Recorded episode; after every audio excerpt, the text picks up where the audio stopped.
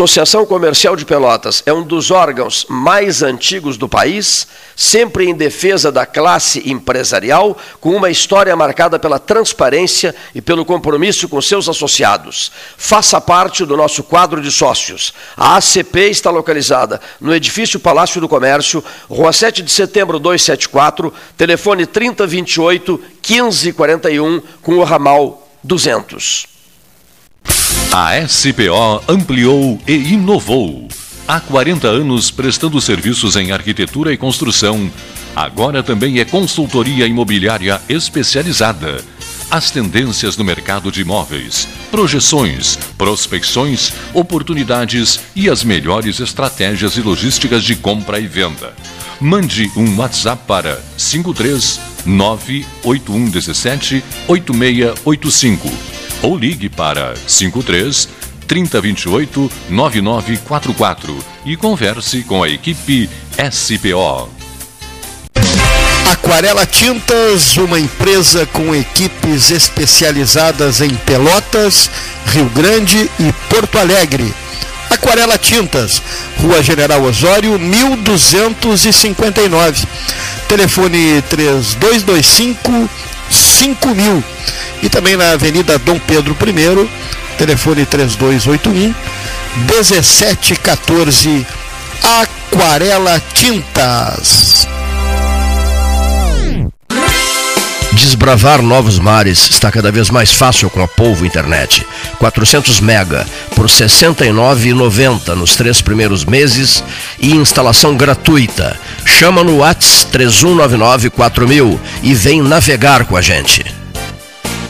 Com todo mundo tomando cuidado, já se pode pensar em viajar com mais tranquilidade. Para que isso aconteça, a Expresso Embaixador está fazendo o necessário para manter seus clientes e funcionários seguros. Antes e depois de cada viagem, uma equipe de limpeza higieniza todas as partes do ônibus. Por dentro e por fora, nossos carros passam por um processo de desinfecção e descontaminação. Tudo pronto para levar você com segurança ao seu destino. Expresso Embaixador, aproximando as pessoas de verdade. Promoção Eu Acredito. Você passa no crédito. Banrisul e Mastercard fazem acontecer. 100 mil reais em prêmios, mais mentoria financeira para tirar seus planos do papel. A cada 100 reais acumulados em compras no cartão de crédito Banrisul Mastercard, você tem uma chance para concorrer. E optando pela fatura digital do seu cartão, você triplica as chances. E mais, centenas de prêmios para você agarrar no site da promoção. Cadastre-se em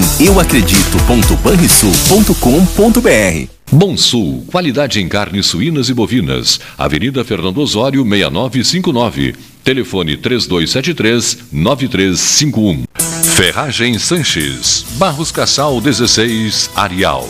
Fone 3228-4188. De segunda a sábado, das 8 às 12 e das 13h30 às 18h30. Material hidráulico, material elétrico, tintas, vernizes, tinners, máquinas serra mármore, furadeiras, cimento cola e ferragem em geral. Ferragem Sanches, Barros Cassal 16, Arial. Tu conhece aquele ditado, né? Em terra de vacinados, quem usa máscara é rei. Ah, muito boa. E essa então? Mais vale uma máscara no rosto do que duas no pulso. Perfeito. Espero que as pessoas entendam, né? Usar máscara devia ser mais popular do que qualquer ditado. Tchê, a máscara é fundamental no combate ao coronavírus, mesmo se tu já se vacinou. Afinal, quem vê máscara, vê coração. Proteja quem você ama. Uma iniciativa a Prefeitura de Pelotas e Ecosul. Carnes e Vinhos Moreira. Tiradentes com Santa Cruz. Um dos tradicionais endereços do debate 13 horas. Carnes e Vinhos Moreira. Tiradentes com Santa Cruz. Ligue 3225-4493. Quer comprar, vender ou alugar? A Imobiliária Pelota é a parceira ideal para a realização dos seus desejos. Opções inovadoras de atendimento a qualquer hora e em qualquer lugar. WhatsApp, visita remota, tour virtual, contrato digital e outras ferramentas seguras e práticas para você fechar negócio sem precisar sair de casa. Na Imobiliária Pelota, os sonhos não param. Acesse www.pelotaimoveis.com.br WhatsApp 991 11 7432. Chega de disputar o sono com o seu colchão. Escolha ter uma noite divina com essas promoções. Conjunto Box Casal Atena, conforto macio com molas pocket ensacadas em 12 vezes de 165. Conjunto Box Casal Era, conforto firme com molas Max Spring, também em 12 vezes de 165. Tudo com pronta entrega. É só na Life Sleep Comfort, em Pelotas, Rio Grande e Porto Alegre. Ótica Cristal, crediário, cartão ou cheque, a vitrine do calçadão da Andrade Neves. Invista na sua saúde em 2022. O Cindy Lojas Pelotas possui uma parceria com o Plano Saúde Maior para oferecer benefícios exclusivos aos associados. Entre em contato agora mesmo pelo telefone 53 3227 1646 ou vá até o Cindy Lojas Pelotas, na rua Andrade Neves 2077, quinto andar e conheça os planos oferecidos. Unimed Pelotas, o melhor plano de saúde, com urgência e emergência 24 horas. Panemio, alimentos saudáveis e conveniências. Osório, esquina Rafael Pinto Bandeira. Teleentrega 3225-2577. Genovese Vinhos, Delicateces, produtos de marca, a qualidade de sempre. Ligue 3225-7775. Doutor Amarante 526. Visite a sua Genovese Vinhos.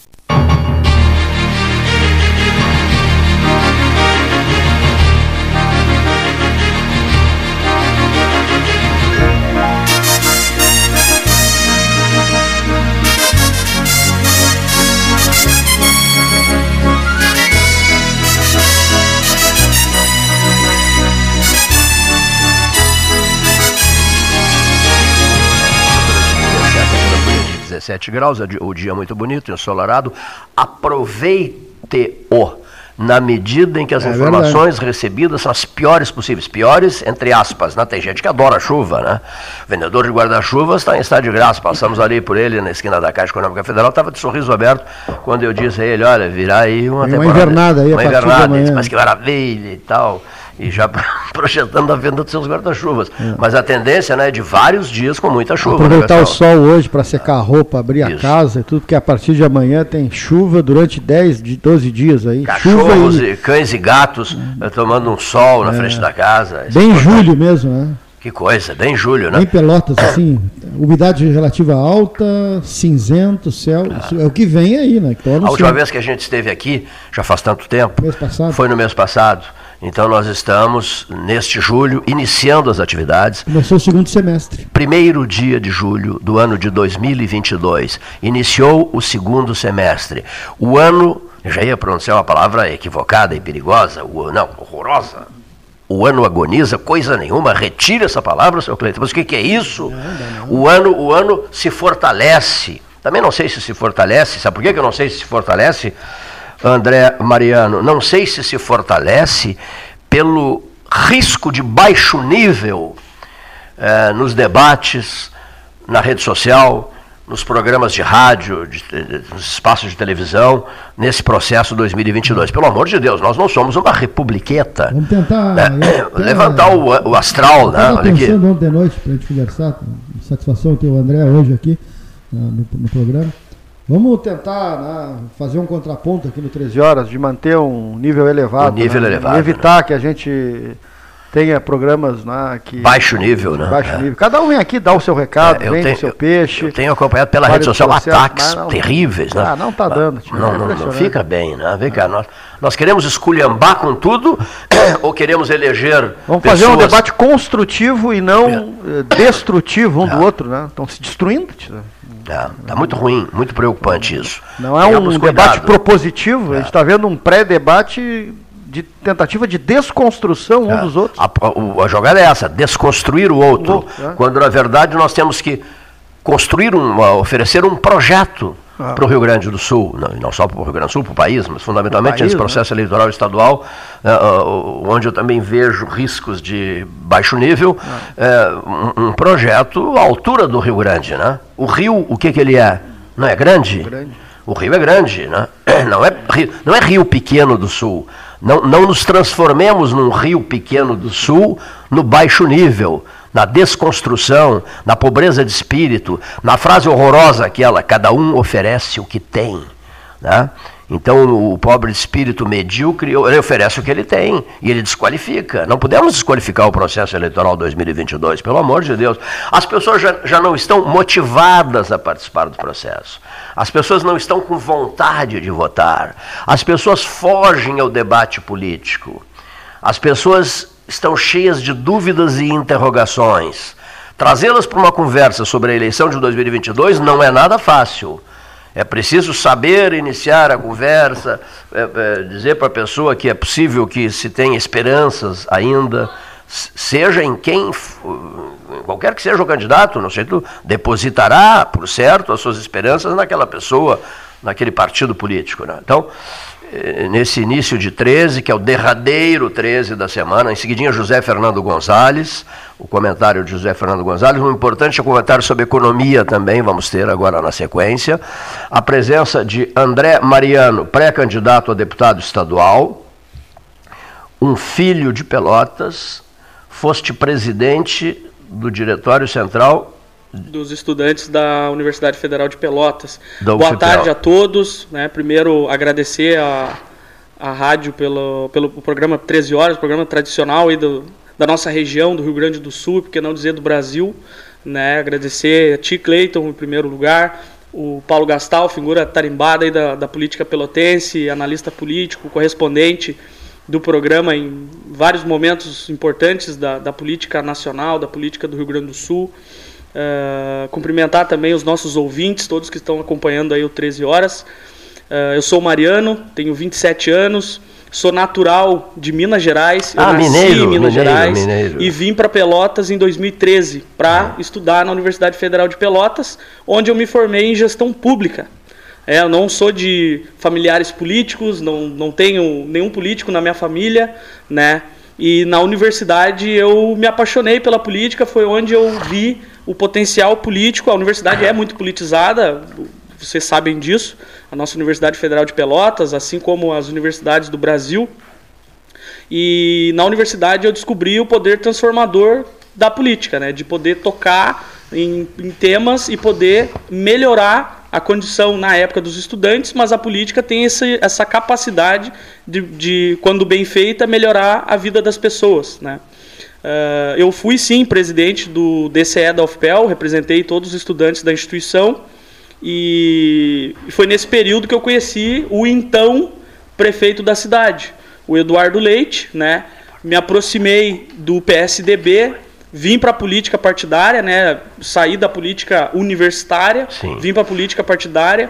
Quando eu estava me formando em gestão pública, eu trabalhei no governo da prefeita Paula, o primeiro governo, na Secretaria de Governo, que foi criada para fazer a relação do Poder Executivo, da Prefeitura com a Câmara Municipal. Para mim foi um momento de muito aprendizado, porque na faculdade eu aprendi a gestão pública, a teoria, né, o, a, a tese, e pude ver na prática como é feita a gestão pública mesmo, a política na veia, né? Em 2018, quando o governador, quando o ex-prefeito Eduardo se elegeu governador, fui convidado para integrar a equipe dele lá no gabinete, lá em Porto Alegre, no gabinete do governador. E estando em Porto Alegre, eu também fui presidente da juventude do PSDB a nível estadual. E hoje estou me apresentando como pré-candidato, tenho 29 anos, né? É, já tenho aí uma trajetória, acho que estou pronto, né? Eu gostei da, do, do questionamento que foi feito, eu acho que nós temos que qualificar a política, é extremamente importante. E aqui eu não estou colocando esse ou aquele lado político como o melhor. Sim. Eu acho que a pessoa pode ser de esquerda, de direita ou de centro. Seja lá onde ela estiver, ela tem que tentar sempre ser melhor, ela tem que se qualificar. É possível a discordância sem ataques rasteiros. Uh, eu acho que as pessoas que estão nos ouvindo, as pessoas que estão analisando e que vão votar uh, no fim do ano, aí, em outubro, independente se ela é de esquerda ou de direita, ela quer o melhor candidato. Claro, dentro das concepções que elas têm. Mas o baixo nível, a política destrutiva, se. Uh, o Paulo falou muito bem, nós precisamos de políticos propositivos. O político ele tem que se eleger pelas qualidades dele, não pelos defeitos dos outros. Se ele precisa que os outros sejam ruins para ele se eleger, é sinal que ele não é muito bom assim. Isso é um primeiro ponto. E o segundo ponto, se for para a gente gastar energia atacando alguma coisa, a gente tem que atacar os problemas que as pessoas enfrentam. Nós temos pessoas com problema de acesso à saúde, nós temos uma pobreza que está aumentando muito no Brasil, no Rio Grande do Sul, em Pelotas, a, a miserabilidade, problema socioeconômico gravíssimo falta de emprego, o poder de compra do brasileiro, o nosso dinheiro valendo cada vez menos, a inflação corroendo aí principalmente as pessoas que menos têm. Então, assim, problema para atacar não falta. Se a gente for gastar o nosso tempo, o nosso valioso tempo e a nossa energia tentando destruir os adversários políticos, não vai sobrar tempo para a gente resolver os problemas das pessoas. E eu acho que é isso que as pessoas esperam da sua classe política. Qual a tua cidade de origem nas Minas Gerais. Isso, eu sou natural de São Gonçalo de Sapucaí, é uma cidade do sul de Minas. Sul de Minas, situa, situa em relação a, a Belo, Alegre. em relação a Belo, Belo perto Horizonte. De Pouso Alegre, sul de Minas. Sul de Minas, perto de Pouso Alegre, é quantos quilômetros de Belo Horizonte? Uns 500 quilômetros. 500 distante, né? Bem longe perto do Rio. Mais, mais, mais, mais perto do Rio. Mais perto de São Paulo. São Paulo. Mais, mais perto de São Paulo, né? 500 quilômetros de Belo Horizonte. Participou do 13, demoradamente, o governador Romeu Zema. Romeu Zema. Romeu Zema, uma, de Minas Gerais. Uma longa conversa com o Romeu. Candidato à reeleição. Com Romeu bom Zema. de conversa, né? Os mineiros são bons de conversa. É, são bons de conversa, realmente são, são bons de conversa. Outra coisa. Uh, os mineiros são matutos na política brasileira. É, né? Tem uma história incrível, né? Tem uma história. Tem na... até uma curiosidade sobre, sobre o Estado, que é a, a eleição presidencial sempre é decidida lá, né? Todas isso, as né? eleições. Ainda li ontem sobre lá, isso. Ganha... Li, li, ontem, quem ganha Até Minas. São Paulo é, é, possível tu perder e ganhar a eleição, isso. mas lá. Eu, eu fiquei interessado, interessado na matéria que li ontem. O sujeito que. Eh, quem ganha a eleição em Minas ganha, ganha nacional, ganha nacional também. É, o presidente Bolsonaro sofreu atentado em Minas. É, isso, na campanha na, passada, na, né? é, de fora, né? Na terra do Itamar, né? Na terra do Itamar Franco. Né? Juiz de fora, sabe, eu sou fã do Itamar Franco até hoje, gosto uma barbaridade. Neves, do presidente Itamar, Itamar Augusto Cautiero Franco. Aliás, ah. eu eu defendo e espero muito do falando de política nacional, né, já que foi puxado esse assunto. Uh, nós precisamos de muitas reformas né, no Brasil reforma política, todo mundo fala. Nós temos uma reforma administrativa que precisa ser feita, tributária. São várias reformas e que essas reformas que precisam ser feitas, que todo mundo diz que tem que ser feitas, elas são de um difícil enfrentamento, né? Elas não são populares, né? Não é como inaugurar Sim. uma obra. Tu mexe com diversos interesses que estão diluídos na sociedade como um todo. E, e curiosamente, aqueles governantes que nós tivemos que não tinham interesse eleitoral foram os que promoveram as maiores reformas da história do Brasil, que foi o Itamar Franco e agora o Michel Temer na, nos dois, um ano e pouco que ele ficou, né? Não estou aqui fazendo juízo de valor, sim, sim, sim. mas é uma, um levantamento que é interessante uma constatação, Uma Exatamente. Constatação. Será que um presidente que estivesse preocupado em reeleição teria coragem de implementar o plano real naquela época? Isso é um levantamento que nós precisamos fazer. Um dia um dia o senhor o senhor Fernando Collor foi a Belo Horizonte e pediu para conversar com Hélio Garcia, governador de Minas. E chegou lá e disse: Olha, eu vim aqui, eu queria convidá-lo para ser meu vice. Né? E o Hélio Garcia desconversou, caiu fora. O Collor foi embora e ele chamou alguns de seus principais secretários e assessores e deu uma risada, dizendo assim: Mas olha só a ousadia desse governador de Alagoas. Veio aqui, imagina, Minas, é. veio aqui me convidar para ser, para ser candidato à vice-presidência da República. A ousadia desse Fernando Afonso Collor de Mello, né? Eu pensei que ele tivesse vindo aqui me convidar para que eu fosse o candidato à presidência da República. Riu muito do Collor, etc e tal. e o Collor pegou o aviãozinho dele e foi embora. E na sequência, com o não, essa história é rigorosamente real, é, é, com o não recebido, do, ele ficou muito chateado com o não recebido do Sorélio Garcia e foi atrás do Itamar. E foi atrás do Itamar Augusto Cautiero Franco, né? Que acabou aceitando, e, e, selando a sua futura ah. presidência, né? Seria presidente. Vizinho, vizinho esse, de esse porta. Esse cara deve estar tá arrependido. Olha aqui, ó, vizinho de porta do ex-ministro e senador Carlos Alberto Chiarelli, moravam um, um, ao lado do outro, no mesmo bloco residencial, em Brasília, né, ouvido Chiarelli, histórias interessantíssimas uh, do presidente do presidente Itamar Franco.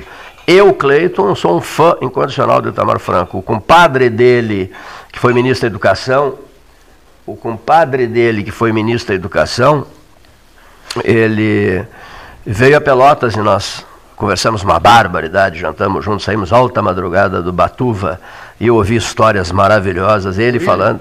Hein? Murilo? Isso, tinha dado um branco na minha cabeça aqui. Murílio de, Murílio de Avelar Ringel, ministro da Educação. Ministro da Educação e depois secretário da, da, da, da Educação de Minas Gerais. Então ele me falou muito sobre o compadre dele. Eu sempre fui fã do Itamar Franco. Foi um grande presidente na minha foi um presidente muito ah, importante. Foi um presidente muito. Ninguém levava muita fé, né? Tentaram ridicularizar o Itamar. É que um vice. Tudo, que foi dito no, ele era no, temperamental. ele era, infelizmente, é, as pessoas votam sem olhar o vice. E aí, quando o vice tem que assumir, ele acaba é. sofrendo de legitimidade. E outra, né? eu vou dizer uma coisa aqui quando se escolhe um candidato à presidência ou a governador, seja o que for, olha aqui, é preciso saber escolher um vice à altura, porque o vice está ali, é, é, o próximo, né? qualquer zebra que der, enfim, ou qualquer acidente ou doença do presidente, do governador, do prefeito, quem assume é o vice. Então o vice não pode ser escolhido na flauta, no grito, na irresponsabilidade, no aproveitamento de, de, de um benefício eleitoral, digamos assim, ah, para contar com uma sigla partidária. Trazer dinheiro. Engole-se certos vices. Para, para, para, o, para receber o benefício partidário, engole-se vices Por questões desnecess, desnecessários e inúteis. Tá? Então, esse é um cuidado que a pessoa precisa ter. O vice. Eu vou interromper a minha fala neste instante, senhoras e senhores, para dizer que adentra ao salão amarelo do Palácio do Comércio uma voz carregada pelo seu corpo, evidentemente. Expelida pelo Não, corpo. Se ela chegasse sozinha, essa voz, nós estaríamos fazendo leituras outras. Né? Adentra uma voz que fez uso da palavra com veemência, com energia, com o entusiasmo da sua juventude de então, e disse assim: Eu fico muito contente em participar deste primeiro 13 horas. É muito contente, aqui dos altos da reitoria da Universidade Católica, neste dia 6 de novembro de 1978 eu tenho ao meu lado figuras conhecidas da vida da cidade que certamente farão chover. Não, não, não usaria essa expressão medíocre, farão chover, não. Farão o melhor, oferecerão o melhor de si mesmos para o sucesso desse debate que ora está sendo instalado. Não é mesmo, Cleito? Eu digo, é isso mesmo. Olha só, ao teu lado está Francisco Ribeiro da Silva, Rosar Russumano, Vera Satialã, eh, Luiz Carlos Correia da Silva, Francisco Ribeiro da Silva, Arido Santos, Arido Santos, Arido Santos, Luiz Carlos Correia da Silva, está puxando pela memória agora, viu? Ela está se fragilizando aos poucos. Aqui. Luiz Carlos Correia da Silva, Arido Santos. A memória é o, Fre de todos, o, Fre o Freitas não estava ainda. Não, não, eu acho que eram só esses. No primeiro. Is, Isvani, o Isvani, Isvani, Ortiz, Ortiz Pinto. Eu acabei de falar, é. há instantes atrás falei na Vera. Valdir. Valdir Marques. Valdir Marques, Isvani Ortiz Pinto, eram esses? Eram Porque esses. Freitas veio muito depois, Delgado Soares veio muito depois, Raul Domingos Farina veio muito depois, por sinal citados pela Maíra ontem, né? Eu achei tão bonito aquilo, ela citando os vultos que as, as pessoas as quais é, é, ela, ela, ela telefonava, para as quais ela telefonava, convidando-as para o 13 horas. Bom, então, esse senhor, Neif Olavo Gomes Santialã, foi a primeira pessoa a falar Fomos nós os dois, os primeiros a fazer uso da palavra, nesse distante 6 de novembro de 1978. Por isso eu disse: entra uma voz, acompanhada de seu corpo, neste estúdio, né, que fez uso da palavra no dia 6 de novembro, no distante ano de 1978. Tu estavas morando em Minas em 78? Eu não era nem nascido, eu tenho ah. 29 anos. eu sou de 93, 13 de janeiro de 93. Eu sempre faço essa pergunta, onde é que você morava? Mas eu quero saber onde é que você morava. Vê bem, hein? Vê, vê bem, vê, vê bem, a situação, olha vê lá. Bem, onde você morava em 1978? Não, não dá para dizer. Não, não, não dá para dizer. Veio ao mundo nos anos 90. 93, sou de 93. Uh, e tentando puxar o gancho aqui do que o Paulo levantou no início de ser propositivo, eu queria aproveitar aqui a audiência também, né, para me colocar aqui como pré-candidato que sou e ser propositivo, né, do porquê que eu estou me colocando como pré-candidato. Eu disse já que eu, a minha formação, sou formado em gestão pública, já trabalhei no governo aqui de Pelotas com a prefeita Paula, na Secretaria de Governo. Tive a oportunidade, com 26 anos, de ter sido convidado para integrar o gabinete do governador Eduardo. É um governo bem avaliado, é um governo que promoveu grandes transformações no nosso estado. E, e eu sinto que eu tenho muita possibilidade de contribuir com a política estadual, pela experiência, mas também pela minha capacidade que eu vejo assim de, de, de poder defender é, com a qualidade necessária que vocês estavam colocando aqui, sem passar por cima de ninguém, sem tentar destruir é, pessoas que pensam diferente, até porque eu aprendi com um, uma pessoa que eu sigo nas redes sociais, lá no Twitter, um, um filósofo até, que ele postou uma vez, eu achei bem interessante uma frase, que o contrário de, de guerra não é paz, o contrário de guerra é política. Onde tem guerra, a política falhou. Né? A política é a capacidade de pegar os dissensos e construir consensos. Né? Colocar os diferentes na mesa, debater e chegar em algum lugar. Né? Uh, acho que, que, aliás, tenho convicção né, que nós precisamos de governos que sejam mais eficientes. Né? Uh, se a gente sair na rua, não apenas a, a gente sabe que as nossas instituições estão em descrédito, com a opinião pública. É claro que nós temos grupos organizados que também atacam as instituições democráticas, o STF, a imprensa livre, né, atacam todo mundo, mas fato é que as nossas instituições estão em descrédito. E por que, que as nossas instituições estão em descrédito com a população? Toda instituição democrática, quando ela é criada, ela é criada para cumprir algum papel. Se essa instituição não cumpre o papel pelo qual ela foi criada, ela entra em descrédito com as pessoas. Qualquer instituição é assim. E, e os governos também, de certo modo, falando aqui do poder executivo, não apenas legislativo, judiciário, uh, quando eles não conseguem fazer as entregas que as pessoas esperam, os pagadores de impostos, que a gente gosta de dizer, né, as pessoas pagam seus impostos, elas querem retorno. Elas querem uma obra na frente da sua casa, elas querem uma saúde de qualidade, educação de qualidade, elas querem obras de infraestrutura, como a pauta, por exemplo, levantada aqui pelo 13 Horas há muitos anos atrás, da duplicação da BR-116, tão difícil de sair. E a gente identifica que, por exemplo, o pagador de impostos, ele paga os seus impostos é, todos os dias e esse dinheiro acaba ficando nos governos. A máquina pública ela é pesada, ela é ineficiente, ela acaba corroendo todos esses recursos públicos e o que volta depois para a sociedade é muito pouco. E nós precisamos fazer, se eu puder resumir né, em uma frase, nós precisamos que os governos gastem menos com eles mesmos para eles poderem gastar mais com as pessoas. Isso que foi feito no Rio Grande do Sul, e quando eu falei de reformas, reformas estruturantes, talvez impopulares, talvez difíceis de serem aprovadas, mas que são necessárias, falta no Brasil. E aqui não é uma crítica ao governo Bolsonaro, porque vários outros também falaram que tinham que fazer e não fizeram. Acontece que é difícil. E quando a gente sempre vai entrar numa discussão política, e quem está nos ouvindo vai entender o que eu estou falando, se discute muito o candidato ao governo do Estado, o candidato a presidente da República, o candidato a candidato a prefeito. Pouco se fala do legislativo. O que tu achaste desse movimento do, do ex-governador Eduardo Leite, que disse que não ia para a reeleição e agora é candidato à reeleição? Então, ontem eu estava conversando sobre isso. Eu, eu, Mariano, fiquei muito feliz, porque eu nunca concordei com essa ideia dele de não ir à reeleição. Uhum. Uma oposição minha. Quem eu acho que se ele tem um como governo é que, bem é avaliado. como é que está sendo tratado? No, no, é, lá em Porto Alegre, na, na chegaste, é a, conver muito chegaste bem, a conversar tu e ele é sobre isso? muito, É muito bem-vindo em todas as instâncias do partido a candidatura do governador Eduardo Leite.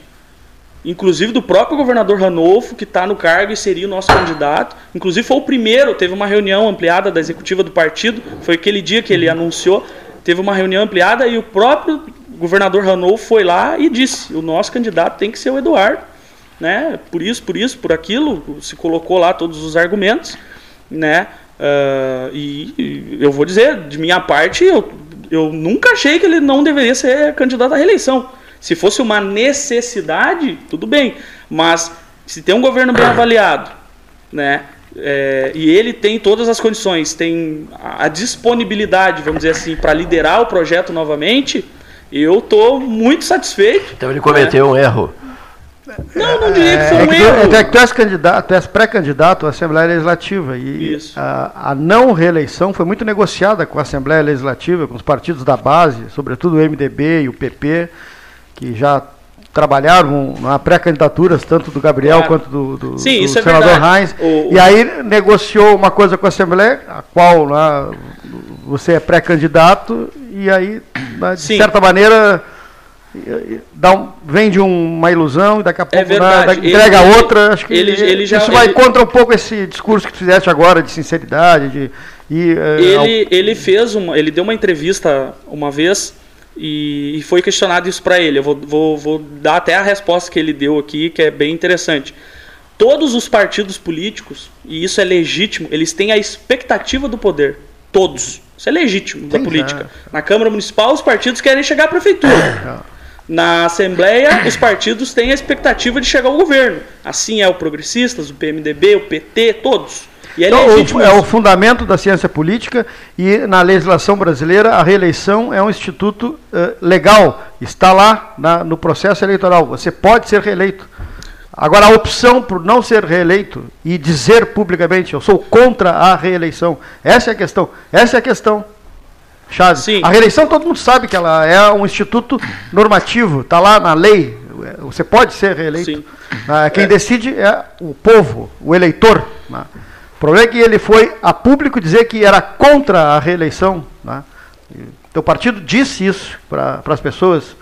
E os partidos da base acreditaram nisso. Essa, essa é uma questão que vai Sim. ser pauta é, do processo. do processo. Ser, Especialmente o MDB, né? ele vai ter, ele, ele estabeleceram laços de amizade, inclusive todas... se tornaram amigos. Exato, do Gabriel. da Assembleia e o, e o, e o claro, governador do Estado. Ter... Quando, quando se diz assim, estava dizendo aí, que, sim, que todos os candidatos, eles, os partidos buscam o poder.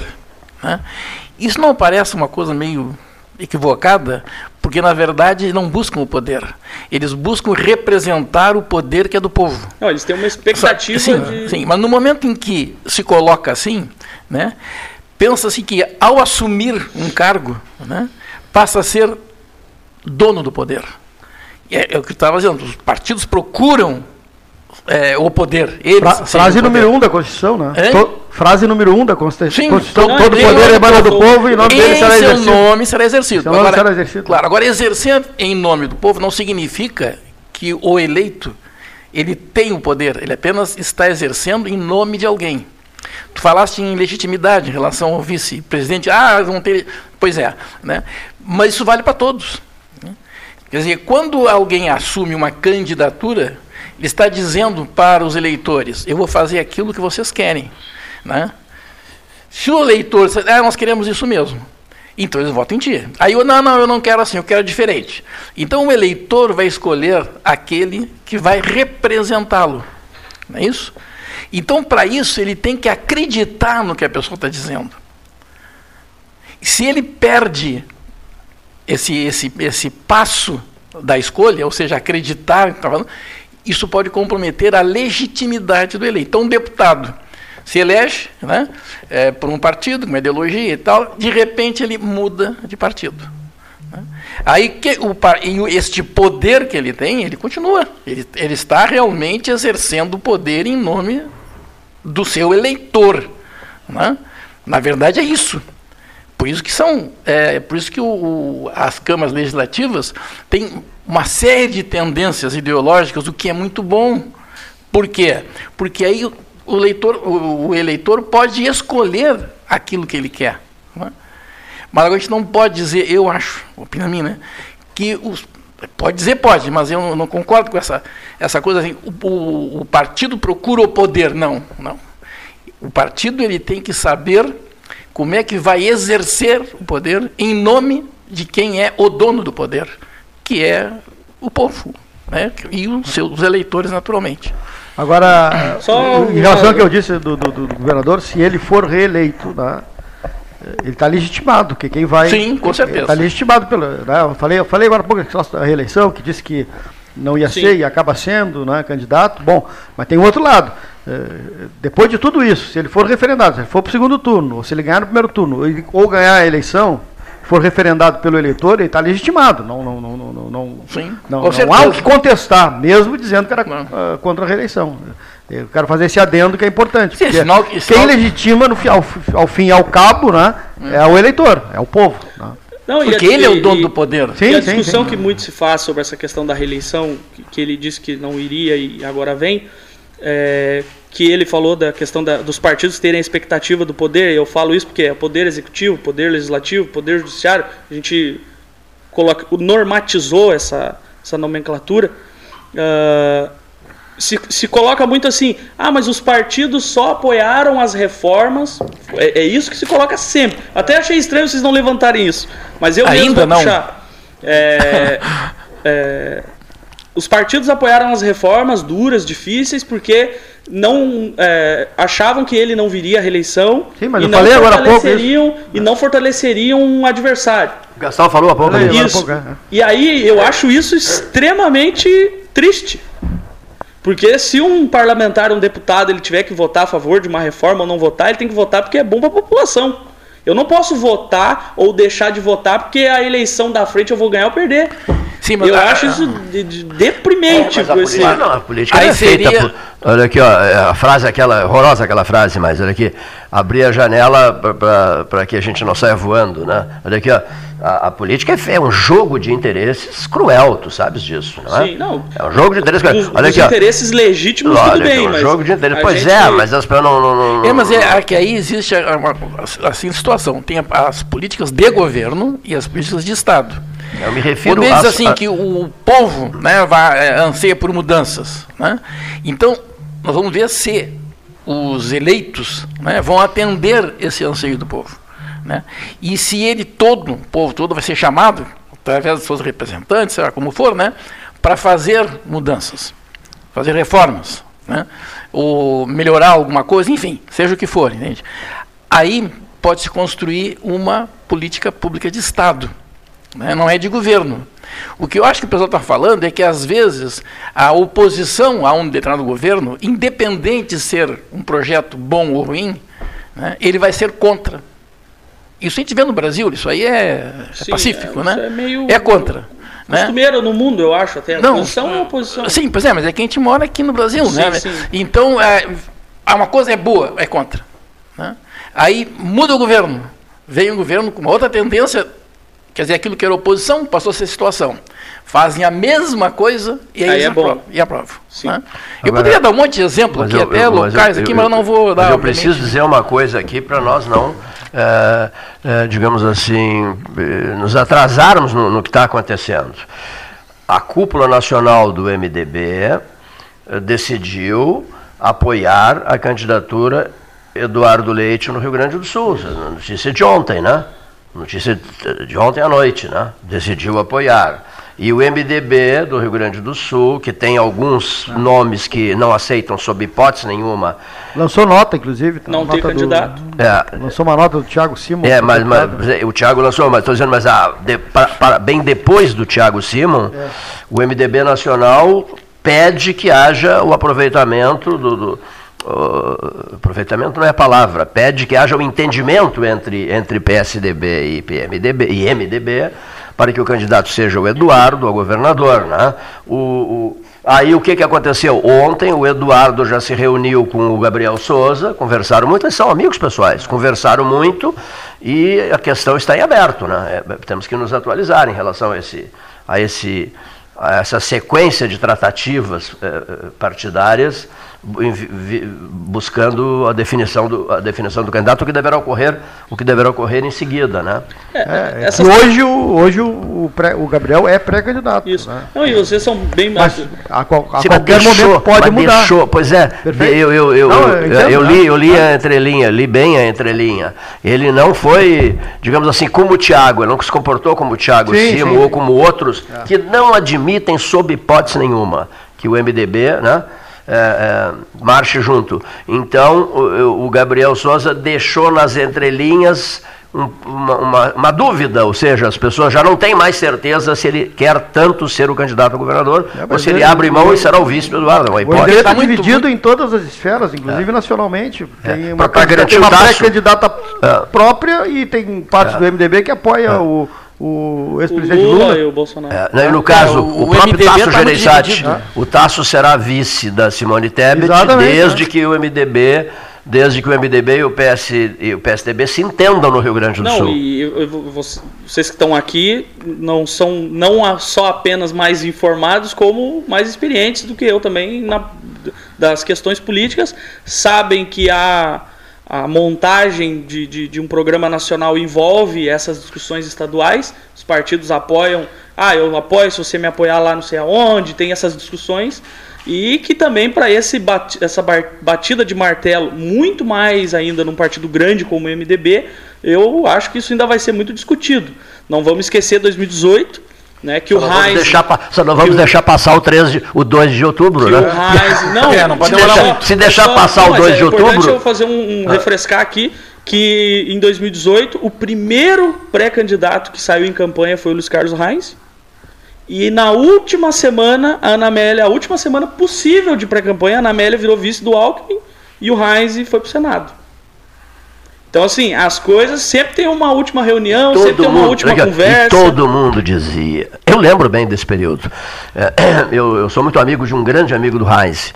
E ele, ele me telefonava toda hora, me dizendo: Ah, a coisa tá feia. Você viu a pesquisa, Cleito? Viu a pesquisa? Lá do Rio Grande eu recebi o telefonema. Viu a pesquisa? Não, não, não precisa tanto. Não, o Heinz está em quinto lugar na pesquisa, Cleito. O Heinz está morto, está em quinto lugar na pesquisa. Olha aqui, ó. E o Heinz quietinho, quietinho, quietinho. Por isso que se diz agora, né?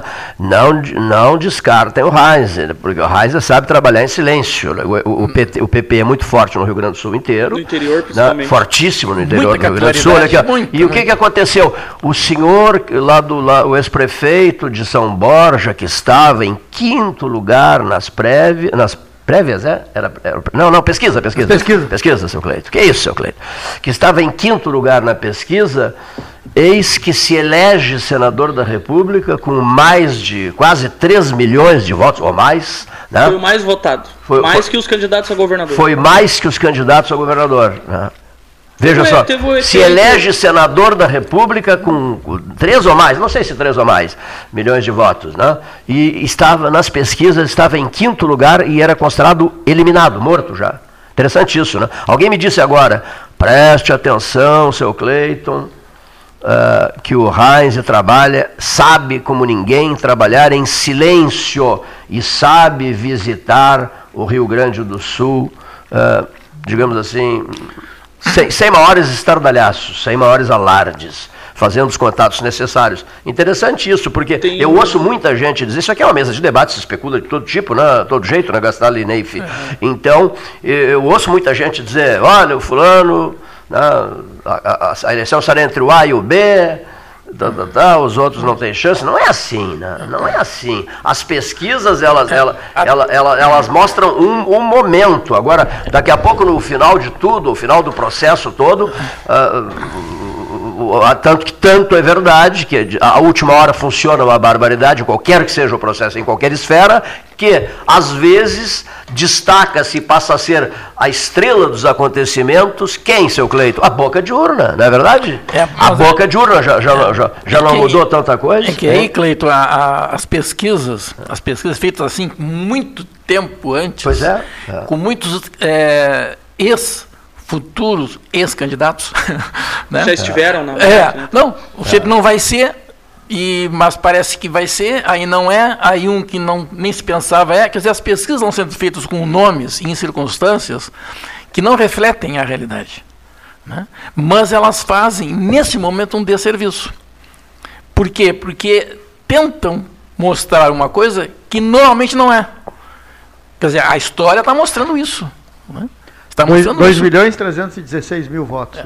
Então, o, a, a, pesquisa tinha que ser feita mais ao final, né? porque observem bem, com essa mudança de, eh, do Eduardo, muda a questão da pesquisa. As pesquisas feitas antes, quando ele não era candidato, tinham uma direção, agora tem outra. Né? Quer dizer, a, essas pesquisas não têm nenhuma lógica, nenhum nexo e elas estão dando assim diferenças fantásticas. O próprio Eduardo não tinha a, a possibilidade de eleição como teve. Né? A eleição que teve em Pelotas, como teve, isso não aparecia nas pesquisas, pelo contrário, às vezes dava um troço meio parelho assim. Quando foi candidato a prefeito e depois quando candidato a, a governador. Né? Mostrando que. Não só Pelotas, Zona Sul toda, né? Sim, na Zona Sul sim, toda, sim, mas eu, a gente está falando em Pelotas, né? Mas, eh, então, observa como a, a essa, esse, esse instituto das pesquisas tem que ser melhor avaliado. Eu não é, sei não, se pode, não pode querer que o resultado de uma pesquisa no dia 2 de outubro seja o de hoje. Claro que não. Isso, Exatamente não. Eu, eu, eu, por isso que eu digo, não tem. Não tem pesquisa te dá a radiografia do momento. Mas não tem, mas não tem lógica, porque esse momento não tem, ele não é real em queria... termos de eleição. Ele é só uma expectativa. Claro, Quer dizer, é, fazer a pesquisa, pesquisa hoje ela é um dado a mais Sim. que contribui para tomar decisões. Né? Sim, exatamente. E quando ela acontece numa situação dessas, pode induzir as pessoas a decisões exato, erradas. Exato, exatamente. E aí é que eu vejo o é. risco das pesquisas. Tem... Até porque pode mudar o, o, o digamos, o candidato, o pré-candidato avalia que está muito mal nas pesquisas e diz assim, bom, eu estou mal nas pesquisas, não vou ser candidato e, de repente, se ele mantivesse a candidatura dele, lá adiante ele poderia ter um resultado muito melhor. Com certeza. Porque o desempenho na campanha muda então, completamente. Né? Então, e quem é que garante? Assim é como se fala em terceira via, eu tenho falado aqui no programa que terceira via não se constrói no período pré-eleitoral. Claro a terceira não. via, no meu, no meu entendimento, ela surge no processo eleitoral. Sim. Porque aí acontece o que tu falaste. O, o candidato que está mal nas pesquisas pode crescer na campanha e aí ele se transforma em terceira via. Aquele que tu nem imagina que possa ser a terceira ou, via. Ou se transforma já em eleito. Ou se transforma em eleito. Aconteceu com o Rigoto, aconteceu com o governador Ieda, eleição, aqui com o Anselmo, aqui em Pelotas. A eleição é muito dinâmica, o Paulo está certo. Eu lembro quando o Eduardo Campos faleceu, que ele morreu, né, no acidente de avião, a Marina Silva disparou nas pesquisas. E parecia que ela ia para o segundo turno com a Dilma. E naquela época o PSDB era muito forte, tinha muito governador, tinha tava seis muito distante ainda. É, tava, muito, muito distante. Exatamente. Se fosse, se fosse em, em uma semana o Aécio é. Neves revirou e Correto. faltando quatro dias para eleição. Mas se tivesse sido uma lugar. semana, a uma semana, Depois, a tragédia de Santos, se tivesse ocorrido uma semana tinha muita comoção do processo eleitoral, a comoção funcionaria. Pesaria, pesaria, né? Pesaria, pesaria. Não, e sobre, e sobre essa questão das pesquisas, eu queria levantar dois pontos que eu acho que, que podem contribuir até com as pessoas que estão ouvindo, para que eu acho que é, de fato existe muita interpretação errada em torno das pesquisas por parte das pessoas, né? E, e isso leva algumas pessoas a se aproveitar disso para dizer que as pesquisas são mentirosas, o que também não é uma verdade. Não é verdade que as pesquisas. Não, não são mentirosas. Isso, isso. São mal feitas. Isso. Porque é, é tão diferente uma da outra. Não, eu, quer dizer, eu vou avaliar este momento isso, e dar uma diferença tão grande. Que grande, momento é esse? Grande, a grande confusão é quando as pessoas, a, a maioria, infelizmente, querem tirar uma conclusão da eleição de outubro com a pesquisa de hoje. E nós temos dentro do eleitorado, que é muito diverso, o Brasil é muito diverso, as pessoas são muito. uma pluralidade muito grande. Nós temos eleitores que são mais pragmáticos, que é aquele eleitor que decide lá na quinta-feira da última semana quem que vai votar, e tem aqueles que são mais engajados, que se identificam com algum. Ah, eu sou da esquerda, eu sou da direita, eu sou dessa pauta, eu sou da outra. Esse, em janeiro, já sabe quem vai votar. O cara, quando às vezes ele é de um partido ou de um grupo político, sindicato, não sei, ele já sabe quem vai votar um ano antes da eleição. Né? E aí, eu, a minha experiência política, eu sempre vi os grupos de esquerda mais engajados politicamente, menos pragmáticos. Eles sabem, se o Lula saiu da cadeia, eles já sabem que vão votar no Lula e acabou. Isso, aqui, mas isso é pragmatismo, né? resto, né? Isso é pragmatismo. Isso não, não é ideologia. Eu acho, eu acho é, o, o pragmático, aquele da última semana, vê, por exemplo, assim, em quem que eu tenho que votar pro outro não, não, não tá. Ele vai lá e vota. Por exemplo, o, esse é um grande problema do meu partido, do PSDB. O PSDB sempre teve um eleitor pragmático. Ele nunca teve um eleitor dele mesmo. Entendeu? Ele teve- sempre teve um eleitor contra o PT. Quando surgiu um anti-PT, mais anti-PT que o PSDB, o PSDB murchou. Vamos, vamos nos, nos concentrar no dia de hoje. Agora, uh, por exemplo, temos que ouvir o doutor José Fernando Gonzalez, o depoimento dele lá de Morro Redondo. Eh, não é bem. eh, não é bem Morro Redondo. É, Açoita Cavalo, é. Açoita Cavalo, né? Um abraço, Penélope. Que- que- Quem é Penélope? Penélope, é, é é uma avestruz sul-africana, né? que Não é uma ema, é uma avestruz. é uma avestruz sul-africana que é o xodó da família, lá, lá, lá, Açoita Cavalo. lá, lá, lá em, lá em Açoita Cavalo. Né? Ela ficou sozinha, o, o avestruz sofreu um acidente, problema de fiação elétrica e tal, e ela, ela é viúva, a Penélope. Mas olha aqui, ó, antes de anunciar o, o José Fernando Gonzalez, eu quero perguntar ao pré-candidato André Mariano, filho das Minas Gerais, nascido no município a 500 quilômetros de Belo Horizonte.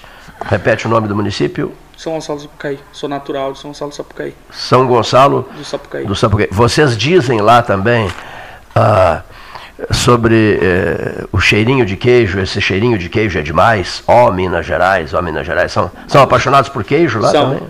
Alucinados por queijo, queijo. sim. O mercado de, de Belo Horizonte é maravilhoso em matéria de queijos. Gente fica, fica tonto olhando para aquela, pelo alto Sim. padrão daqueles queijos maravilhosos É das Minas Gerais. Bom, O queijo uruguai é muito bom também. também é muito bom, isso bom. mesmo. Não Também, perde- tam- também é muito bom. Olha aqui, ó. hoje, primeiro dia de julho. Julho, agosto, setembro. É, há três meses e dois dias da eleição, confere? Um dia, um dia, um dia, porque a eleição será no dia 2, não mais no dia 3. Há três meses e um dia da eleição. Do- do- da totalização de candidatos ao governo do Rio Grande do Sul, sem, sem citar nomes, só quero números. Tu, tu me dirás assim, olha Cleiton, três, dos três sairá o governador. Aí vais anotar numa folhinha de papel o nome dos três que eu vou guardar no bolso do colete. Olha aqui, ó. Hoje, hoje, primeiro de julho. São muitos nomes, não tem, tem que não acaba mais para o Executivo Gaúcho, né? Eh, tem muita gente, não? eu estava olhando outro dia, totalização Paulo, são Vai ser muito pulverizado, eu muito acho. pulverizado o processo. não- né? Muita não gente tá- concorrendo. não tá 12, polarizado. 12. Hein? Desses 12, quantos tu, tu retiras e anotas na folhinha de papel? Seu Cleiton, são tantos. Ah, é uma avaliação difícil de fazer, né? Como Nós difícil? Estamos longe ainda. Não, Mas lógico nós não. temos o, o- no, no estado hoje assim candidatos competitivos falando em, em em teor eleitoral, né? Meu candidato é o, gover- o governador, o ex-governador Eduardo Leite. Isso já óbvio, sabemos, né? É, isso. E pré-candidato, exatamente. Eu pedi um número. E acho que uns, nós temos quatro candidatos assim competitivos. É, Quatro. no, no estado. Né? Esperamos aí que um abra mão para apoiar o, o pré-candidato Eduardo Leite. Acho Tu o- torces, tem a, a quatro e tu torces pela desistência de um. Que é o do candidato do MDB. Acho que o partido do MDB tem muita força, muita tradição no estado. Então seria interessante poder contar com essa força, somar isso num- processo eleitoral, até pela congruência também de projeto. O governo Eduardo Leite, Ranolfo, foi uma continuidade do governo, não foi uma ruptura com o governo Sartori. É claro que tem as, as especificidades de cada governo. O governador Eduardo tem o jeito dele de governar, o governador Sartori tinha o jeito dele, enfim. Mas as ideias que foram trazidas no governo Sartori, muito embora talvez muitas ele não tenha conseguido implementar, né? era outra assembleia, era outro momento político, talvez. Não, não restaram Mas- estremecimentos Não, que passam pela própria, pela própria campanha passada? não, Não, acredito que não. É, Nós estamos falando de políticos é, tarimbados da, da, da- da vida pública. Né? Não vejo assim nenhum, Eu, pelo menos, trabalhando lá, mas nunca às vezes, falar Mas às vezes os políticos tarimbados soltam frases perigosas. É, mas- E qual é a posição? Sabe a posição do. Sartori? Porque vai ser importante a posição dele. A posição do Sartori até então é a de apoiar o candidato do, do PMDB. Inclusive, quando estava aquela discussão prévia. Do MDB? do, do MDB. Inclusive, quando estava aquela discussão prévia entre os nomes do, do partido, ele não entrou na disputa lá entre os candidatos, mas disse que ia apoiar o candidato que o MDB lançasse. Fosse Então, qual fosse. Eu acho que ele está fazendo, cumprindo o papel dele, de, de ex-governador, nome tradicional É. do, do partido. Se o partido tiver um candidato, eu acho que ele tem que apoiar. Tá tudo Sim. dentro do, do script. Tu, tu acreditas na possibilidade de um entendimento entre o candidato petista, candidato não, entre o partido PT e o, P, e o PSB, PSB. do Beto Albuquerque? Acredito se o Beto Albuquerque abrir mão pro PT. Ah, Ao contrário, eu tá, não só, acredito. Ah, que interessante. O Ciro Ele- Gomes fala uma ah, coisa que é Só verdade. se o Beto abrir mão. O é Ciro isso? Gomes fala uma coisa que é muito verdade. Teve aqui o Ciro, sabe, né? O PT, ele é hegemonista. Ele tem que estar na cabeça. Ele é locomotiva ele não abre sempre. mão É sempre a abrir locomotiva. Ele abrirá a mão Nós do- tivemos um caso raríssimo que eu acho que nós nunca mais vamos ver deles apoiar a Manuela Dávila em Porto Alegre. Mas eles só fizeram aquilo porque a Manuela Dávila se sujeitou a um papel que eu considero humilhante de ser uma vice do vice na chapa presidencial, porque era é, Lula, é Haddad, Manuela, o ninguém Bebeto diz. Perdomo em Pedras Altas, Foi- PT era vice. Foi uma, Ah, uma é. situação, eu, eu, pra- pelo, eu posso até não concordar com a Manuela Dávila, posso até não, não votar nela, mas eu considero ela um nome do, de- de- do alto escalão da política gaúcha, foi, fez mais de 200 e tantos mil votos para deputada federal, já foi deputada estadual. Eu acho que ela se colocou num papel na eleição de 2018 para quem é feminista, para quem luta por mais espaço para as mulheres, né, que as mulheres têm que se colocar. O papel que ela prestou em 2018, na minha humilde opinião, foi um desserviço. E aí foi por Tu isso acha que foi um papelão, então não foi papel? Eu acho que foi um papel meio degradante, meio humilhante, assim. Dizer, não Mas haverá, é não haverá dela. entendimento entre, entre partidos Acho trabalhadores muito e, difícil o PT abrir mão socialistas. da né? cabeça de chapa para. Muito difícil. Achas muito, achas muito difícil. E torces para que PSDB e MDB, MDB se, se entendam, se unam. Eu no quero- fim das contas, a gente Ah. sempre quer que os nossos adversários se dividam e os nossos aliados se unam. É, eu acho que o é- fim é todo esse. É, é interessante porque federação, a federação é uma federação, né? É PT, PSB e sei lá. Expressão PC. horrorosa, eu achei É. essa. PV. PV, É né? uma coligação gambiarra, eu chamo. É Não, pois- gambiarra. é, não, não, essa é pior, porque É essa é com algema. É, é horrível. Eles não podem se soltar durante quatro anos. Federação. É que existe um esforço. Meteram uma federação no meio do É processo. que nós temos um, um número, eu considero, muito grande de partidos. Acho que não precisava ter a quantidade de partido que tem no Brasil. E a gente criou, é, tiveram reformas, e a gente fala tanto de notícia ruim do Brasil, mas nós tivemos reformas positivas dos últimos aí 10 anos, vamos lá. Cláusula de desempenho partidário, achei fantástico. O partido não conseguiu X aproveitamento, não tem fundo partidário. E isso era uma medida que ia aumentar a participação no. no- do, do- era, começou com 2%, depois ia para 5%, depois para 10%, para chegar em algum momento os partidos começarem a se unir. Aqueles partidos que tivessem alguma congruência ideológica, começasse a virar um partido só. Três, quatro partidos virava um. E a gente ia diminuindo o número de partidos. Porque a gente não tem, Cleiton, a gente não tem 30 maneiras de ver a política. 30 não, 60. A gente não tem, que é o número oficial de partidos, 30 e alguma coisa. Não é possível que a gente. E tudo isso é fundo partidário, tudo isso é estrutura, tudo isso é. A governabilidade é impossível. Tu vai chega num- num- numa Câmara dos Deputados, tem só de líderes, tem mais de 25.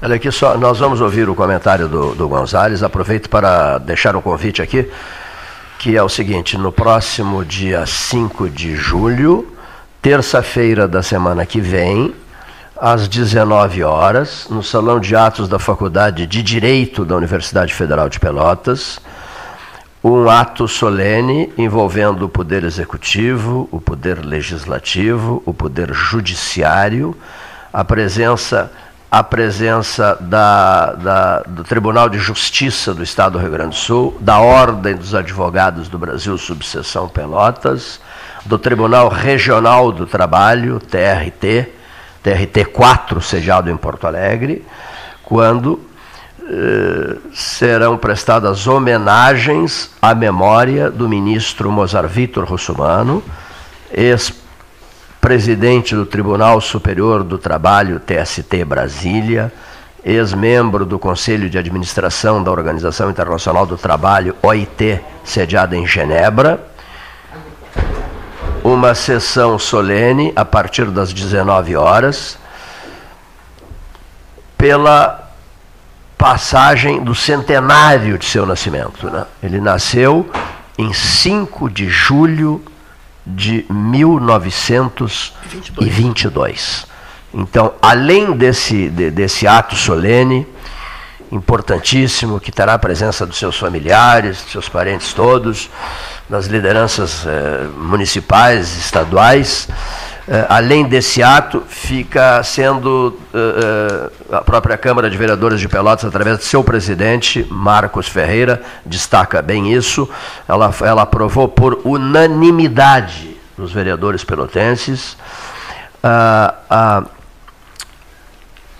a nova Avenida Mozart Vitor Russumano, que será inaugurada em data a ser marcada, que será inaugurada no Parque Una, Rua 1. A principal avenida do Parque Una será, se chamará Avenida Mozart Vitor Russumano. E depois, um outro momento que eu considero de fundamental importância, as ações desempenhadas pelo pessoal da OAB Pelotas, tendo à frente seu presidente Vitor Gaston, e o e Fábio Scherer de Moura e, e Paula Gril, que sensibilizaram o Tribunal Regional do Trabalho, TRT4, que esse tribunal, por unanimidade dos seus desembargadores, escolheu o nome de Mozart Vitor Russumano para denominar o complexo né, trabalhista, né, o foro, foro trabalhista, o foro trabalhista situado à Avenida Ferreira Viana. Esse ato também, aprovado por unanimidade em Porto Alegre, no TRT4, merecerá uma, uma solenidade especial, né, Gastão?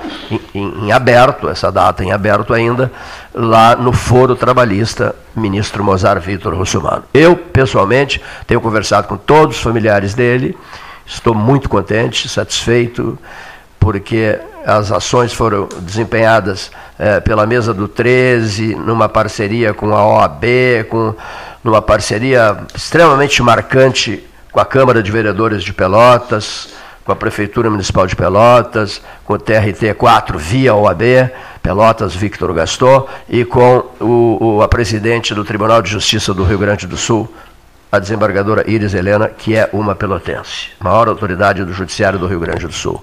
Nós estamos, o Paulo Gastão Neto e eu, especialmente, que trabalhamos muito nisso, estamos satisfeitos e esperamos que na próxima terça-feira, dia 5 de julho, dia do centenário do nascimento, os resultados sejam positivos. O que, que, que você considera um resultado positivo?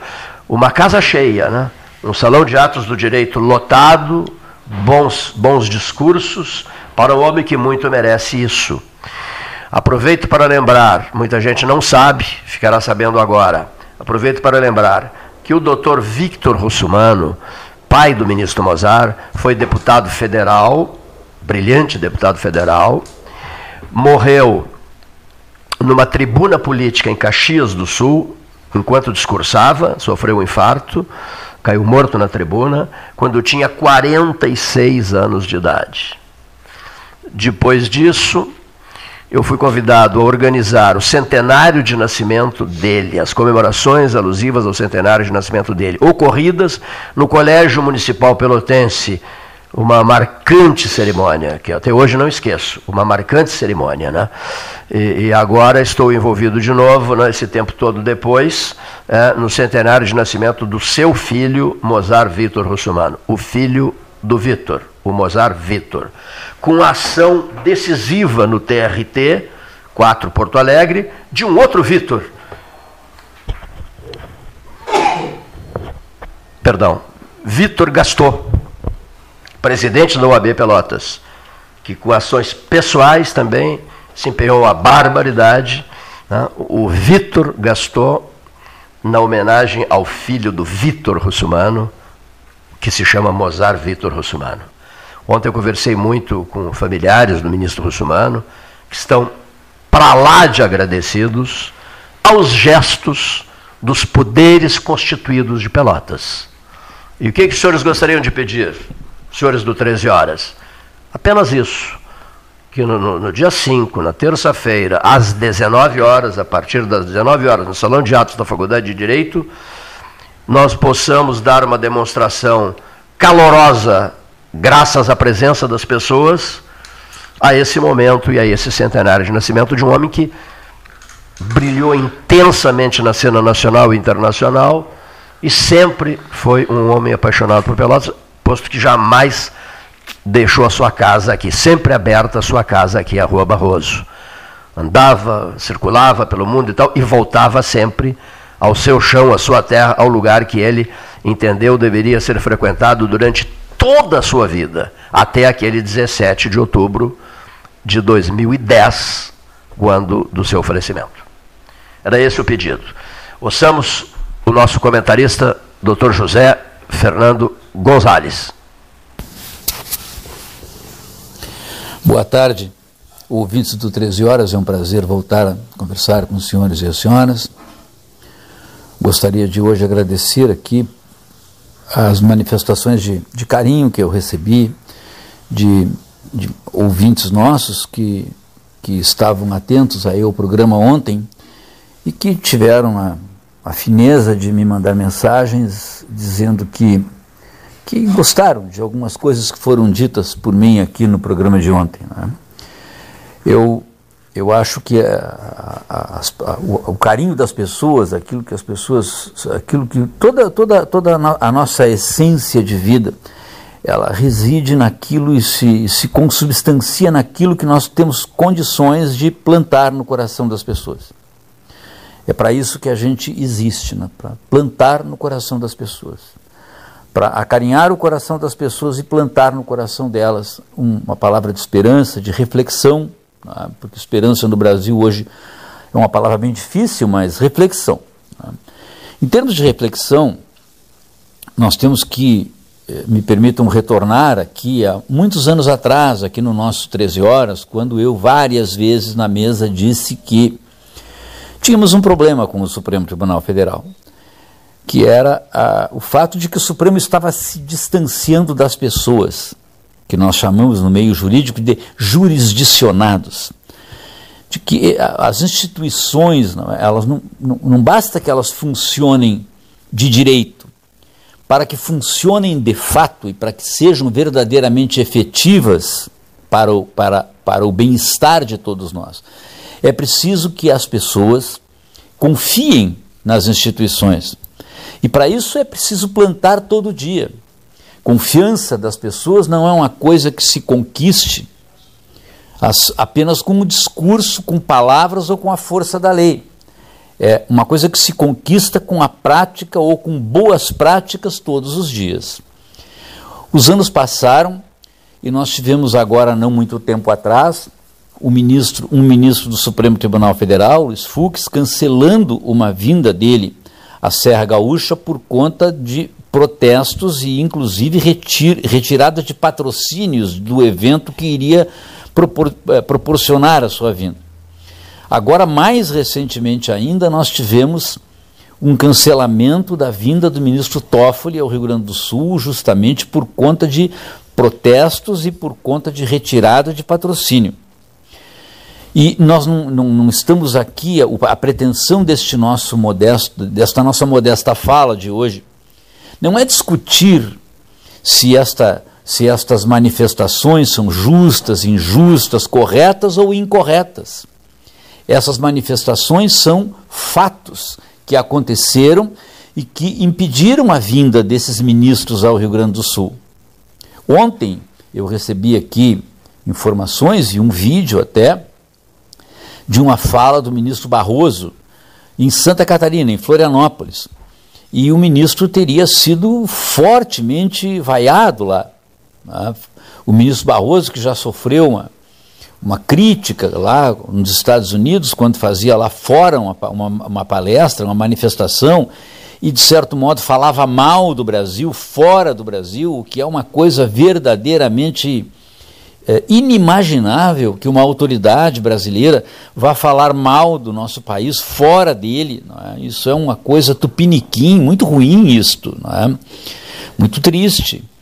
E, e agora teria se repetido ontem, ali em Santa Catarina, numa fala do ministro, que teria sido então lá vaiado, criticado, eh, xingado. E esses fatos, eles vêm se repetindo. E o que importa falar aqui ou discutir aqui, como eu disse, não é se eles são justos ou se são injustos. Eles são fatos. E esses fatos nos levam a um tempo, nos, nos acenam com um tempo que nós nunca, a minha geração pelo menos, nunca antes havia imaginado. Imaginado que um ministro da Suprema Corte teria que suspender uma vinda a um determinado, a um determinado estado da federação que que precisaria, que precisaria uh, proteger-se de vaias. Isso é uma coisa horrível, é uma coisa lamentável isso. Isso mostra que nós chegamos a um ponto muito ruim do nosso país. E me parece que a reflexão que se precisa fazer, e falamos aqui ontem, no nosso programa de ontem aqui também, é? de que o Brasil é um país dividido, e dividido e marcado por uma certa por, um, por, um, por uma grande quantidade de ódio nos relacionamentos né, radicais de parte a parte. Mas o problema do Brasil não é só o fato de que nós estamos divididos. O pior de tudo é essa sensação que me parece presente na sociedade brasileira de que a Suprema Corte não está neutra, está num desses dois lados. E o Judiciário nunca pode estar num dos lados tem que sempre estar neutro, ou então deixa de ser o poder judiciário que nós todos imaginamos deva existir no Estado democrático de direito. Muito obrigado e até a próxima, se Deus quiser.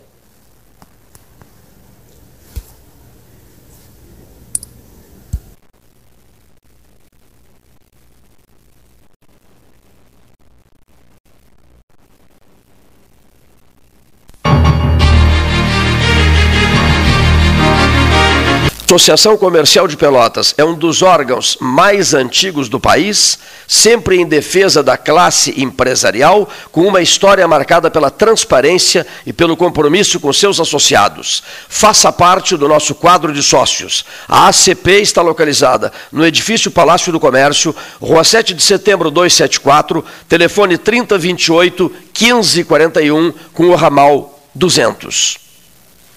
A SPO ampliou e inovou. Há 40 anos prestando serviços em arquitetura e construção.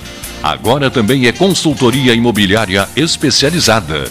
As tendências no mercado de imóveis, projeções, prospecções, oportunidades e as melhores estratégias e logísticas de compra e venda.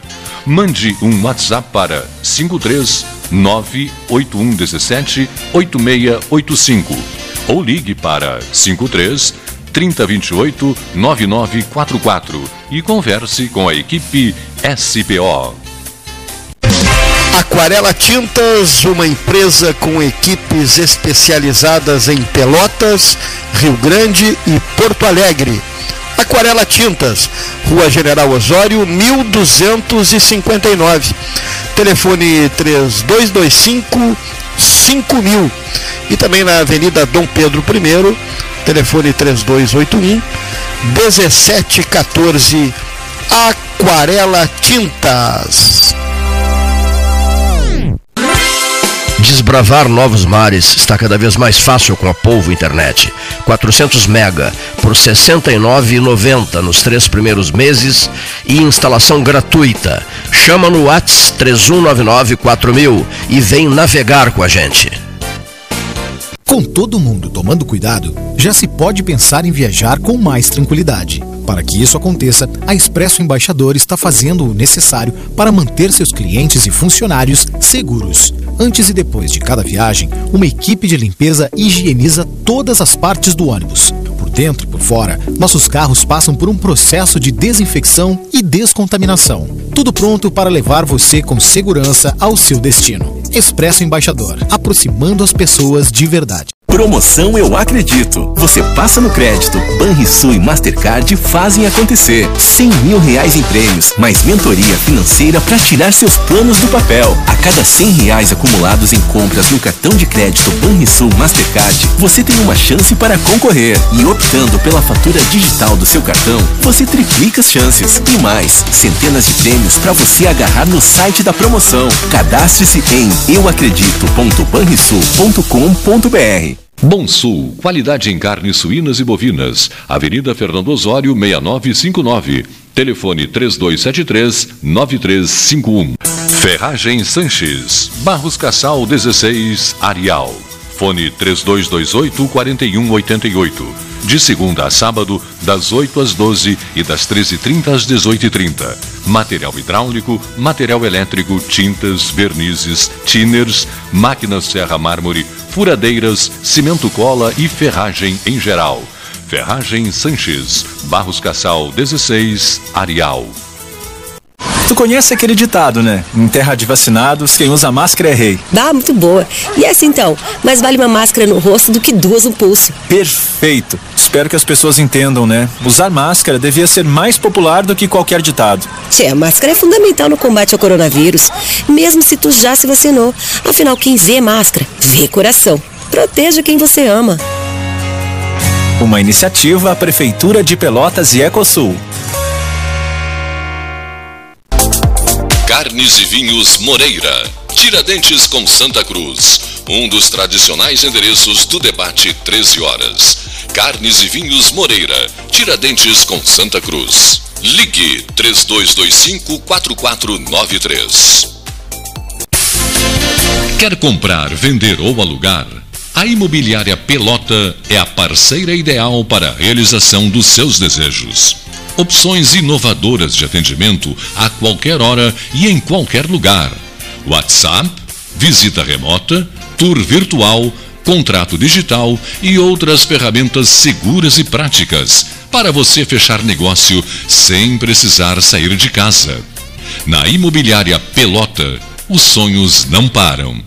Acesse www.pelotaimoveis.com.br WhatsApp 991 11 7432. Chega de disputar o sono com o seu colchão. Escolha ter uma noite divina com essas promoções. Conjunto Box Casal Atena, conforto macio com molas pocket ensacadas em 12 vezes de 165. Conjunto Box Casal Era, conforto firme com molas Max Spring, também em 12 vezes de 165. Tudo com pronta entrega. É só na Life Sleep Comfort, em Pelotas, Rio Grande e Porto Alegre. Ótica Cristal. Crediário, cartão ou cheque, a vitrine do calçadão da Andrade Neves. Invista na sua saúde em 2022. O Cindy Lojas Pelotas possui uma parceria com o Plano Saúde Maior para oferecer benefícios exclusivos aos associados. Entre em contato agora mesmo pelo telefone 53 3227 1646 ou vá até o Cindy Lojas Pelotas, na rua Andrade Neves 2077, quinto andar e conheça os planos oferecidos. Unimed Pelotas, o melhor plano de saúde, com urgência e emergência 24 horas. Panemio, alimentos saudáveis e conveniências. Osório, esquina Rafael Pinto Bandeira. Teleentrega 3225-2577. Genovese Vinhos, Delicateces, produtos de marca, a qualidade de sempre. Ligue 3225-7775. Doutor Amarante 526. Visite a sua Genovese Vinhos. 14 horas 20 minutos, hora certa em nome da Ótica Cristal, 14 e 20, reta final do nosso 13 horas. Professor Marcelo Oliveira Passos, Economia. Ontem foi aprovada a PEC Kamikaze, hein? Só o senador Zé Serra votou contra, né? Tem aí um pacote de bondades. Vamos ouvir o professor Marcelo Oliveira Passos. Boa tarde, ouvintes do Pelotas 13 horas. Boa tarde, Cleiton Rocha. Boa tarde também a todos os debatedores desta mesa antiga, influente e importante de debates do extremo sul do país. Temos uma boa notícia para hoje, uma excelente notícia, na verdade, que é a queda da taxa de desemprego no Brasil, medida pela PNAD contínua, Pesquisa Nacional por Amostra de Domicílios Contínua do IBGE. A taxa de desemprego, ou taxa de desocupação, nome técnico é taxa de desocupação, caiu para 9,8% no trimestre que se encerrou em maio. Né? Ah, essa série histórica de desemprego ela é calculada com os trimestres iniciando dezembro, janeiro, fevereiro, depois março, abril e maio. Então, no trimestre de março, abril e maio, essa taxa caiu para 9,8%, que é a menor taxa trimestral desde janeiro de 2016, quando nós tivemos o auge da recessão provocada pela eh, presidente Dilma, que levou o desemprego a níveis muito altos, recordes, na verdade. Então, finalmente estamos nos recuperando da crise recessiva e do número de desempregados que foi alcançado no governo Dilma. O resultado foi muito melhor do que o esperado pelo mercado, porque o consenso do mercado projetava que a taxa de desocupação cairia de 10,5% em abril para 10,2% em maio. Ela caiu para 9,8%. Temos uma população desocupada ainda muito alta desde o governo Dilma. Essa população hoje se encontra em 10 milhões e 600 mil pessoas desempregadas, desocupadas, mas houve um recuo aí de 11,5% frente ao trimestre anterior, que foi o trimestre de dezembro do ano passado até fevereiro desse ano. Na verdade, houve uma redução de 1,4 milhão, quer dizer, 1 milhão e 400 mil pessoas que encontraram emprego. Né?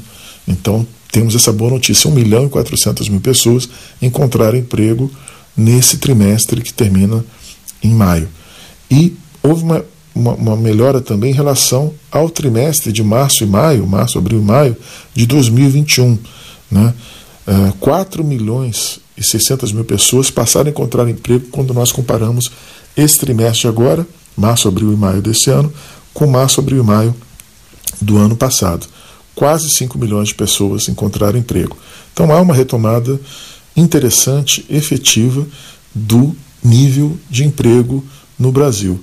Né? O número de pessoas ocupadas, que hoje se encontra em 9, ah, melhor, 97 milhões e 500 mil pessoas, é maior da série histórica, dessa série histórica do IBGE, que foi iniciada em 2012. Né?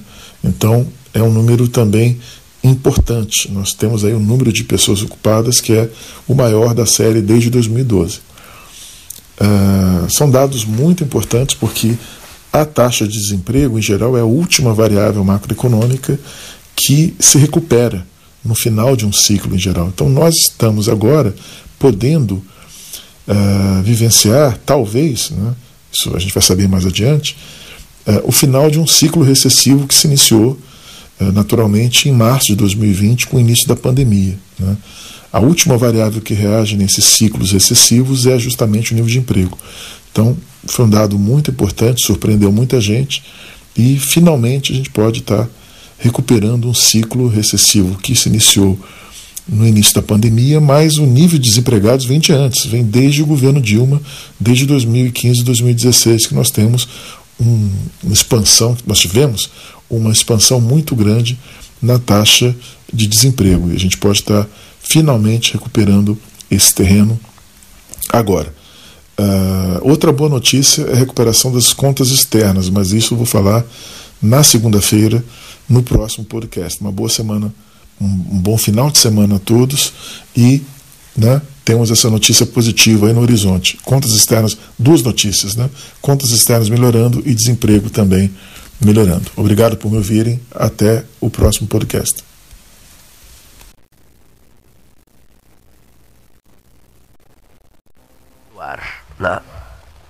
Qual é a temperatura? 17 não? 18 graus. André Mariano despede-se do sul do Rio Grande. Morando em Porto Alegre? Morando em Porto Alegre. É, Porto Alegre, Pelotas, Pelotas, Porto Alegre. É, ontem foi meu último dia no governo do estado, né? A legislação eleitoral é, nos impõe essa, esse desligamento da máquina pública. Governo Ranolfo Vieira Júnior. Gabinete do governador Ranolfo, anteriormente do governador Eduardo Leite. Uh, queria agradecer o espaço, né, do 13 Horas, um programa tradicional do, do nosso estado, da nossa querida Pelotas, né, nossa cidade, e por oportunizar não apenas a mim, mas várias outras pessoas que passam por aqui. Uh, nós estamos num ano importante, né, não, que eu, não que eu ache que política deva ser discutida apenas em ano eleitoral, mas a maioria das pessoas acabam trazendo a sua atenção com mais afinco agora no ano eleitoral e a imprensa tem um papel fundamental nas eleições, que é o de dar luz. Né? Eu usei uma frase aqui agora há pouco, que o melhor desinfetante que existe é a luz do sol. Né? A transparência é extremamente importante. E o papel da imprensa é justamente dar luz a tu, todas as informações possíveis para que a população, as pessoas que vão votar, os, os cidadãos, né, possam fazer a melhor escolha. É, o Mário Covas que é um dos maiores políticos aí do meu partido, do PSTB, talvez o maior, né? Ele tinha uma frase muito boa, talvez não eu não concorde 100% com ela, mas é uma frase muito boa, que ele dizia que o povo nunca erra, desde que ele esteja bem informado. Essa é a grande jogada da política. Às vezes existem pessoas que não informam tanto ou desinformam para que as pessoas tomem uma decisão equivocada. E estou me colocando nesse, nesse projeto aí de, de pré-candidato a deputado estadual. Estou me jogando de cabeça num projeto a favor do Rio Grande do Sul. Né? Estou é, é, pronto, né? estudei muito, trabalhei muito na área. Estou é, me colocando à disposição das pessoas. Né? Ainda estamos no processo de pré-campanha, conversando com as pessoas, ouvindo até mais do que propriamente falando. É, mas estaremos com a nossa futura candidatura aí nas ruas, buscando o apoio das pessoas e espero poder é, alcançar o objetivo que é poder representar a população gaúcha lá no, no parlamento, né, na Assembleia Legislativa e poder ajudar né, o nosso estado a retomar o crescimento. Eu espero muito mesmo que esse esse bom momento que a gente está começando a entrar do Rio Grande do Sul, um ciclo virtuoso que a gente está aí colocando, colocando pelo menos os problemas da máquina pública. Importante pontuar, o Rio Grande do Sul, eu acho que o Rio Grande do Sul nunca teve crise. Qual, qual que, a idade? Teve, eu tenho 29. Está pronto? Cumprimentos. Olha, um político pra, com 29 esse, anos que está pronto. Para esse desafio meus desse parabéns, ano, meus eu, parabéns. eu me vejo pronto. Parabéns. E, e eu espero que agora o Rio Grande do Sul colocou, pelo menos eu estava colocando aqui, eu, pelo menos eu acho que o Rio Grande do Sul, se a gente falar do Estado, eu acho que o Rio Grande do Sul nunca teve crise. Crise quem tinha era o governo e penalizava o Estado. As pessoas tinham, o Rio Grande do Sul tinha que carregar a máquina pública que cobrava seus impostos, não conseguia pagar salário, tinha os impostos altos, não entregava as obras de infraestrutura, na, faltava investimento na educação, na saúde, em várias áreas pelo menos os problemas do governo parece que, né, do governo Sartori, agora com o governo do, do, governador Eduardo Leite, estão sendo sanados. Eu espero muito, né, e aqui eu não falo como, apenas como pré-candidato, mas como pessoa que mora no Rio Grande do Sul, que esse ciclo virtuoso não seja curto, que não seja um voo de galinha, como dizem, né, que seja uma retomada do Rio Grande do Sul para ele voltar para um lugar que ele nunca deveria ter saído que é nas cabeças aí de todos os índices possíveis, de todos os indicadores possíveis da federação. Nós precisamos estar em nível de competitividade com os melhores estados do país, porque o nosso estado tem essa condição. A gente tem, é, a gente tem um dos maiores polos universitários do, do país, nós temos um agronegócio pujante, muita inovação, a gente tem indústria, a gente tem uma economia diversificada e um povo que gosta de trabalhar. O povo gaúcho é trabalhador, é empreendedor, é inventivo e gosta de tocar para frente. O grande problema do Rio Grande do Sul nos últimos anos foi a máquina pública. Isso é uma coisa que tem que ser colocada. Eu, eu pelo menos, eu enxergo assim. E espero que a gente não volte àqueles tempos onde a máquina se torne um problema novamente e passe a ser a solução. Se eu puder resumir uh, uh, o meu desejo aí, pelo menos no curto prazo, como pré-candidato, mas não apenas como pré-candidato, como uma pessoa que, que, que, gosta de política, uma pessoa que estudou gestão pública, que trabalhou em governos e que gosta do, do, Rio Grande do Sul e quer ver sempre melhor. Né? Nós da política, falei isso no início aqui, é, nesse mundo polarizado de hoje em dia e até raivoso, onde um quer destruir o outro e atacar o outro, eu acho que nós temos que atacar os problemas. E, infelizmente, eles são muitos, são vários e são complexos, são difíceis. Mas nós não podemos desistir, estou me colocando à disposição. Mais uma vez agradeço pelo espaço e uma boa tarde a todos os ouvintes ao 13 horas, vida longa ao 13 horas, que tem uma contribuição muito importante para o nosso Estado.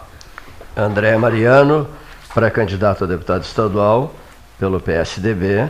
A base dele é Pelotas, Porto Alegre, tá, faz o vai e vem, né? E esteve conosco hoje, como tem comparecido aqui inúmeros pré-candidatos de inúmeros partidos políticos, né? De, enfim, todos os partidos políticos. Vamos tentar trazê-los né? até o dia até o final de, do mês de setembro, né? A eleição será no 2 de outubro. Né? Logo ali, né? o 2 de outubro, né, Neif? Logo ali o 2 de outubro, né? Dois meses. Não abrir e fechar Dois meses e um dia, mas se a gente demorar a conversa, olhos, já é é. dois meses. O segundo semestre começa hoje. É, é isso? É. Começa hoje, Sim. o segundo semestre e de 2022. E as convenções partidárias começam no dia 20 e termina dia 2 de agosto. De 20 de julho Deste a julho. 2 de agosto. Deste julho. Nós estamos a um mês da não sei- decisão é, final. Eu não sei se acontece isso com vocês. Eu me atrapalho com, o calendário, né? sabe? Eu, eu não fico diariamente observando. Hoje é o dia tal, do mês tal. né? Eu, eu, eu deixo a coisa correr assim. E de repente eu me assusto quando chego e digo assim, 1 de julho, hoje é o dia 1 de julho. Aí salta o Leonir e diz assim, meio ano vencido. Meio ano vencido. On- Ontem foi vencido esse meio ano, né? Ah, Meia-noite, né? meio ano vencido. Estamos em pleno inverno. Rigoroso, rigoroso. pra A gente de- vai vencendo os anos pra de até eles rigoroso, vencerem né? a gente. E já ouço pessoas dizendo assim, setembro, Ah. a primavera, a chegada da primavera, não é isso? É. Setembro. Outubro, a eleição será na- em, plena primavera, no início da primavera. Né? A eleição será no início da primavera. 2022 vai deixar marcas fortes no, no- no- no campo político e vai deixar marcas fortes, talvez, por certo, imagina-se, no campo esportivo, por, por conta de uma Copa do Mundo. Copa do Mundo esta que, em relação, depoimento meu, pessoal, significado zero desinteresse absoluto e completo pela Copa do Mundo. Eu, eu, eu, eu, eu. Sempre tem, que dizer isso, né? Porque senão os camaradas vão começar a te metralhar depois. Mas tá, olha, um camarada é desinteressado em Copa do Mundo. Já fui muito interessado em Copa do Mundo. Hoje sou desinteressado. Você vê a historinha de cada jogador, bilhões, vidas nababescas, né?